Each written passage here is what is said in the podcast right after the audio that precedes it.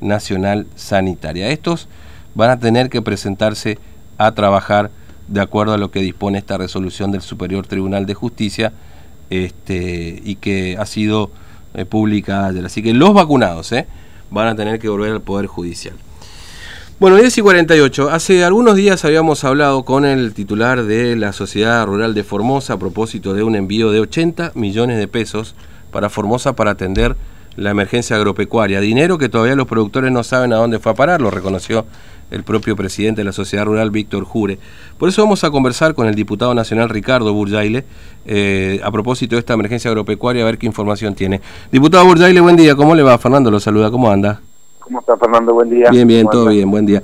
Bueno, ¿qué, qué, qué, noticias tienen ustedes? ¿Qué sabe usted particularmente de, de, bueno, estos fondos de emergencia eh, para atender la emergencia agropecuaria de la sequía del año pasado y que hasta ahora no ha llegado un peso a los productores, por lo menos por lo que dicen los propios productores, ¿no?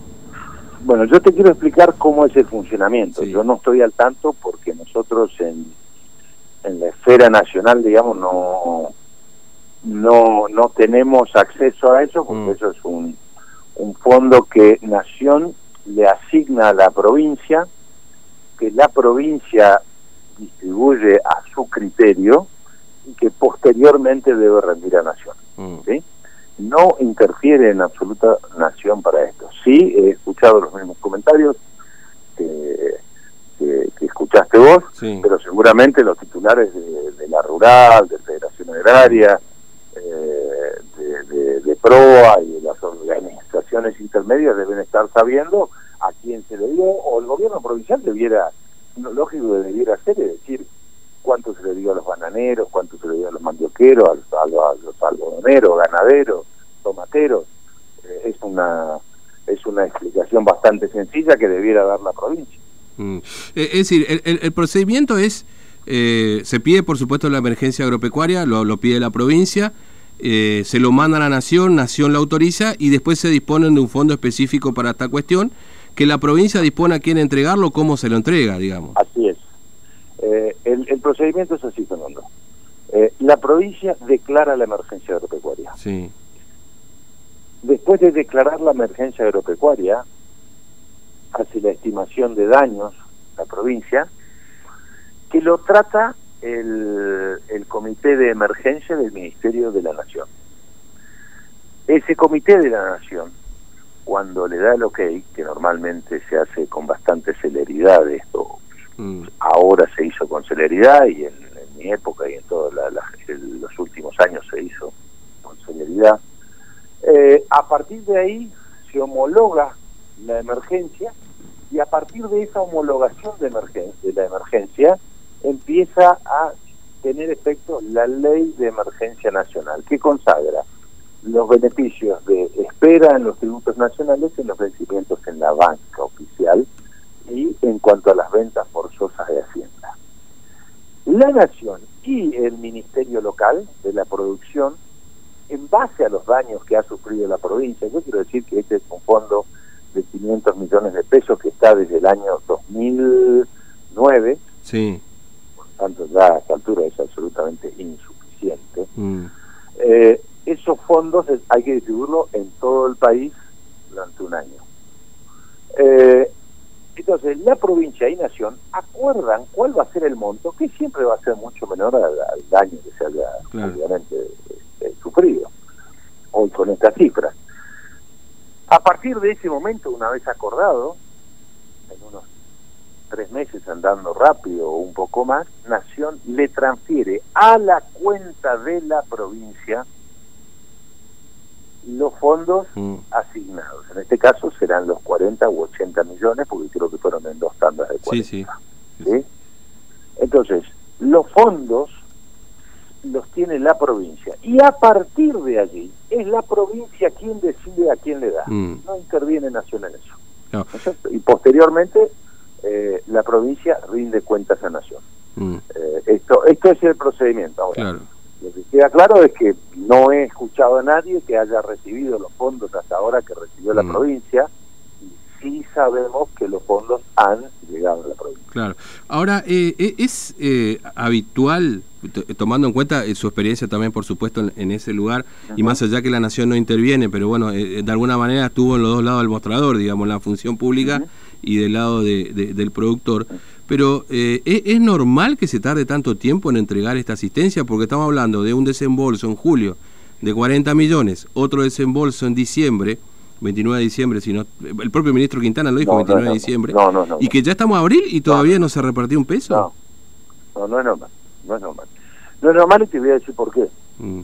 Porque normalmente lo que más tarda es en que Nación libere los fondos, mm. ¿sí? Primero era la, la, la burocracia para que la provincia este, declare la emergencia, que la provincia este, en épocas de, de, gobierno del mismo palo tarda mucho en declarar y cuando es oposición al otro día te declara la emergencia y dos días después te están reclamando los fondos, ¿no? Esa es parte de, la estrategia que, que, sabemos que existe. Eh, normalmente lo que se tarda es en declarar la emergencia a nivel provincial, porque la provincia quiere mirar eh, si efectivamente se da una situación de emergencia o si se da una situación de desastre, llegado el caso. Allí se tarda en declarar. A partir de la declaración, la homologación es muy rápida, porque mm. cuando el ministro recibe eso, convoca al Comité de Emergencia Agropecuaria eh, se trata, desde el momento que se recibe hasta que se aprueba a nivel nacional, se podrá tardar, voy a decir una barbaridad, 20 días. ¿sí? Claro. Una vez que eso está, se inicia el trámite por los fondos. Que los fondos están presupuestados, lo que sí hay que hacer es el trámite ante ante el Ministerio de Economía y, Finanzas para que se giren los fondos, para que esos fondos sean asignados eh, y que esté disponible para que el mm. Ministerio pueda girar.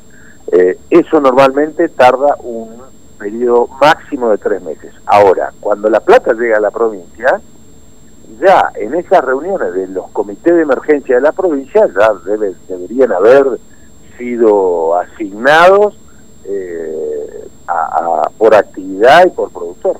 Claro, eh, que, que, finalmente que no, es lo que pasó. Ahora, esto ya es una suposición, digamos, ¿no? Uno por ahí en esto de la pandemia y demás, quizás ese dinero llegó, no se distribuyó a los productores, pero sí se utilizó para otra cosa por, por parte de la provincia, porque inclusive más... No se puede. Eh, eh, pero, digamos, pero evidentemente en algún lado está esa plata, o, porque no apareció en los productores. digamos Inclusive, fíjese, el ministro de la producción dice, eh, no, estamos articulando a ver cómo vamos a entregar esos fondos.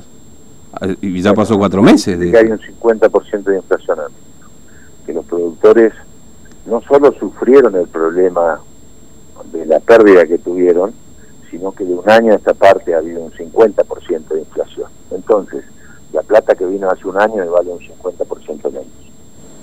¿No? Claro. Entonces, este, lo que lo que uno debería hacer, yo desconozco la fecha, sé que la última vez que recibieron fondos fue a fin de año, que fueron 40 millones de pesos, creo que hay otro anterior de 40 eh, no, no tengo la precisión, Fernando, no quiero cometer mm. errores, pero, pero creo que es así. Eh, me cuesta creer que unos fondos estén un año y que no lo hayan asignado. Bueno, no pasó, de hecho, porque ya se está por cumplir un año de uno y todo. Bueno, por eso, bueno, las entidades de productores tendrán que pedir reunión con el ministro. este, porque, repito, son fondos que Nación le asignó a la provincia. Ni siquiera, ni siquiera el Ministerio de Nación le voy a eh, puede saber en qué se ocupó esos fondos, salvo cuando le rinden. Ahora, la provincia tiene que rendir esos fondos. Cuando yo estaba de ministro, estaban rendidos los fondos de la provincia.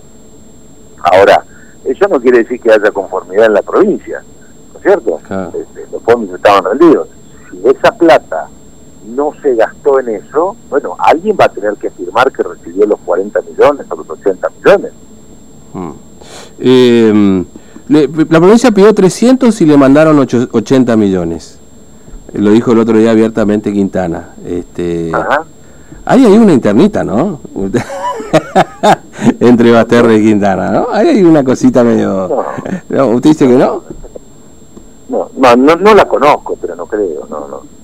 No, no la conozco, de verdad que no la conozco ni, pero no creo. Eh, la provincia pide 300 millones, pero Fernando, sí, sí. el fondo de emergencia son 500. Claro, no. Ahora aumentó creo un poco, me parece, ¿no? Si no estoy equivocado. ¿No, aumentó? ¿No aumentó? No.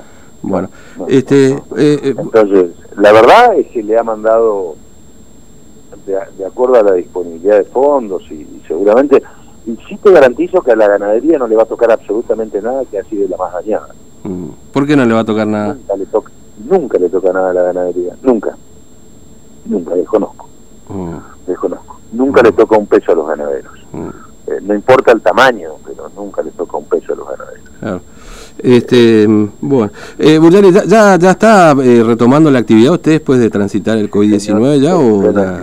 Mm. Estoy en plena actividad, estoy muy bien hace de alta hace más de 20 días. Eh, me hice todos los controles eh, médicos y bueno, por suerte, por suerte puedo decir que, estoy bien de, salud. Y, y, esa, y esa denuncia, porque bueno, hicieron dos diputadas de acá de Formosa, ¿no? Daldobo y Parola, que lo querían expulsar de la, de, la Cámara de Diputados porque dice usted subió con síntomas y demás. Yo puedo presentar un proyecto para pedir el juicio político del presidente Fernández o, mm. La intervención de Formosa o, o, pedir la pena de muerte, ¿no?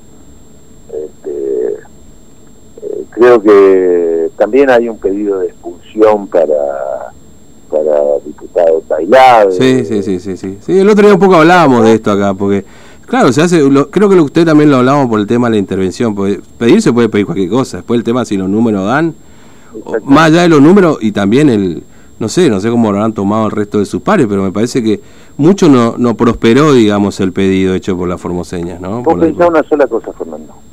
Eh, eh, decían que iban a hacer una denuncia penal porque yo tenía conocimiento que tenía COVID. Habría que preguntarles si hicieron la denuncia penal. Me estoy esperando. Y si no la hicieron, están incumpliendo los deberes del funcionario público. Porque si hubo un delito, tienen la obligación de denunciarlo.